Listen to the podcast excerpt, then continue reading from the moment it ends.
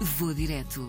As paisagens, as culturas e os sabores dos melhores destinos de férias. Hoje viajamos até ao sul de Espanha, à cidade da dança flamenca. Sevilha é a escolha de Soraya Vilela, maquilhadora profissional, que já visitou esta cidade várias vezes. A primeira vez que eu fui visitar Sevilha foi uma prenda de aniversário do, do meu ex-namorado. Na altura foi uma surpresa, não sabia onde é que ia, basicamente sabia que ia viajar, mas não sabia para onde. E então fomos a Sevilha, foi a primeira vez que fui lá, foram apenas três dias e foi em abril. Depois disso, visitei Sevilha mais três vezes. Uma delas foi só uma escapadinha de dois dias. A terceira também foi pouquinho tempo, mas a última foi uma semana, porque decidimos mesmo que valia a pena. Então quisemos mesmo apostar em ir mais tempo, conhecer mais sítios, visitar os monumentos por, por dentro, porque se não formos com a viagem planeada é um bocadinho difícil, porque está sempre muita fila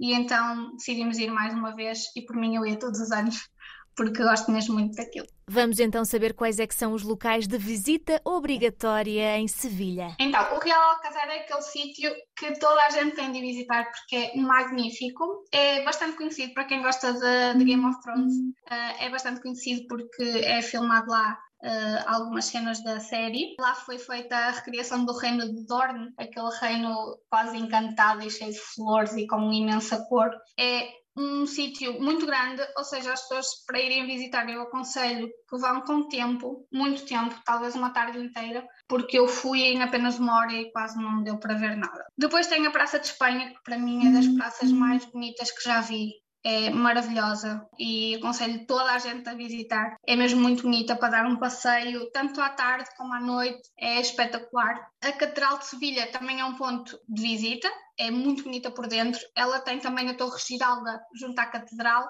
É uma torre com 104 metros de altura e 34 andares, por isso, se estiverem cansados, não subam. Mas é mesmo muito bonito. Vale a pena, são 34 andares de escadas, mas que quando chegamos lá em cima a vista é de tirar a respiração. Também tem depois o Parque da Cidade, que é o Parque Maria Luíse, tem a Casa de Pilates, que é um palácio, basicamente eu só visitei por fora, mas é muito bonito. A igreja, Basílica de Macarena, que é maravilhosa por fora também. E a Torre del Ouro, que é uma torre junto ao rio, que é muito bonita e também aconselho a subirem ao topo da, da torre porque a vista sobre a cidade é fantástica. Eh, para quem gosta de ver o pôr do sol, eu aconselho as Setas de Sevilha, eh, que é uma estrutura magnífica. Vocês sobem ao topo e têm uma vista da cidade completa. É maravilhosa. Eu aconselho ao pôr do sol porque na cidade é muito calor e talvez não seja uma visita agradável assim na hora de, de maior calor e a vista é fantástica, então vale a pena estar lá em cima durante algum tempo. E depois, para quem gosta de, de bares, de se divertir um bocadinho também à noite, uh, aconselho a atravessarem a Ponte de Triana.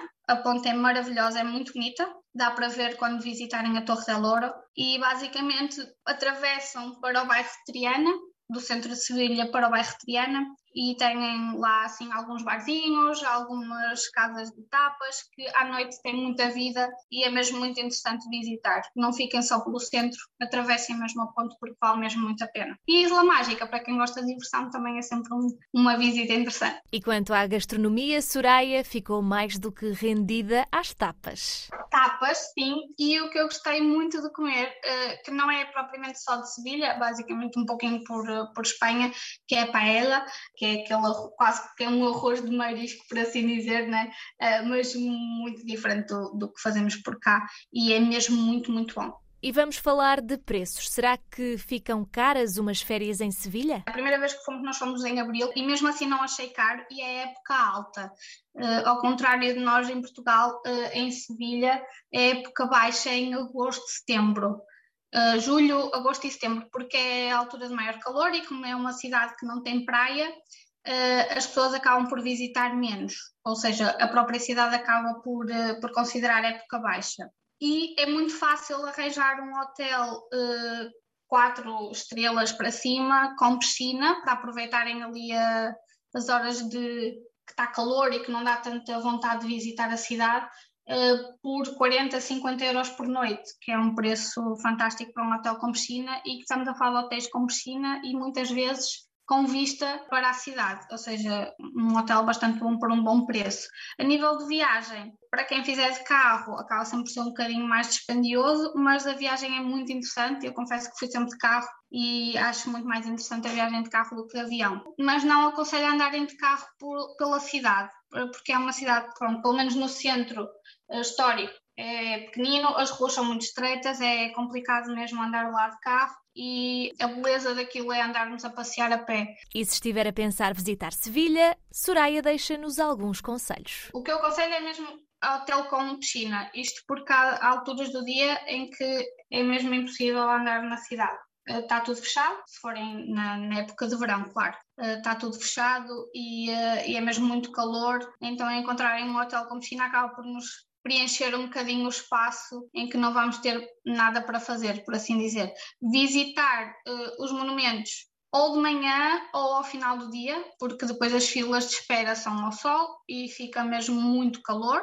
As pessoas lá jantam muito tarde, por isso, se estiverem habituados a jantar cedo, mudem um bocadinho a estratégia. E aconselho também a pesquisarem nos sites oficiais dos monumentos antes de irem, às vezes encontram promoções uh, muito boas e eu aconselho sempre a comprar os, os ingressos antes de, de ir ao local porque senão ficam horas e horas e horas na fila à espera. E se sobrar tempo, há mais um ponto a visitar. Há um local que não é propriamente em Sevilha, é um bocadinho fora, fica mais ou menos a 9 km de Sevilha, que eu acho que toda a gente devia visitar, principalmente os, os, fanáticos por Game of Thrones, é um anfiteatro que é a cidade romana de Itálica, são as ruínas de uma cidade romana, onde foi gravada a cena dos dragões, onde a Daenerys guarda os seus dragões, e que é mesmo muito bonito. Para quem gosta de ver cultura, monumentos e principalmente quem gosta de arquitetura e de arqueologia vai adorar a cidade itálica, porque é mesmo, mesmo muito bonita. Agora lá está, quem não tem carro, quem não for de carro, já acaba por ficar um bocadinho mais difícil visitar, porque lá está, fica fora de, de Sevilha.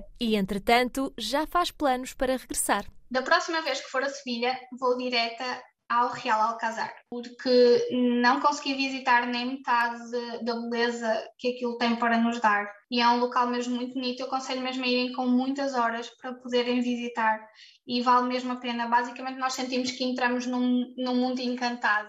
E como foi o sítio em que eu senti uh, que não consegui tirar o proveito uh, de tudo aquilo que ele tinha para me dar, sem dúvida, é o sítio onde eu vou direto. Vou direto. As paisagens, as culturas e os sabores dos melhores destinos de férias.